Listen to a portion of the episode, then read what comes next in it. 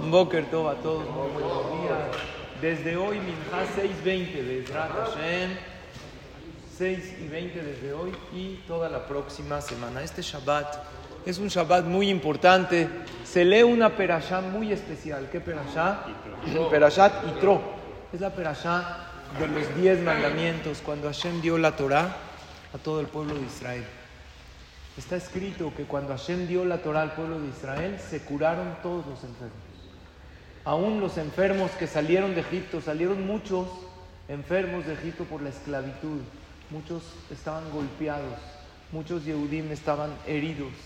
Y sin embargo, la Torah dice que Hashem curó a todos y así todo el pueblo de Israel estaban perfectamente sanos cuando escucharon y vieron la entrega de los diez mandamientos. Por eso en tres ocasiones en el año que se leen los diez mandamientos, ¿cuáles son las tres? Este Shabbat, en Shavuot y en Perashat Hanan. En esas tres ocasiones es muy bueno pedir para Refuash Lema, para todo aquel que lo necesite.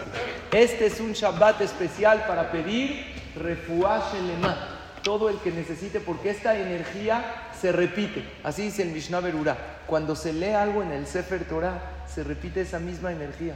Se repite la energía de los diez mandamientos y la salud y la refuá que otorgó Dios a todo Am Israel. ¿Cuándo es bueno pedir para refuá Shelema? Obviamente en las velas de Shabbat, la mujer cuando enciende sus velas de Shabbat, que pida refuá Shelema para el que lo necesite y para los hombres que venimos al Beta Knesset, cuando se abre el Ejal, el Misheberach de refuá Shelema de mañana es especial. Porque es un Shabbat que se repite esta energía de refuá Shelema.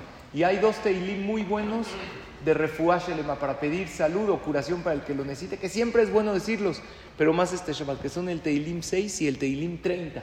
Cuando David Amelech estaba enfermo, dijo estos Teilim y le pidió a Hashem que cualquier persona que sufra una enfermedad, que diga estos Teilim con Kabaná, que Hashem escuche su tefilá.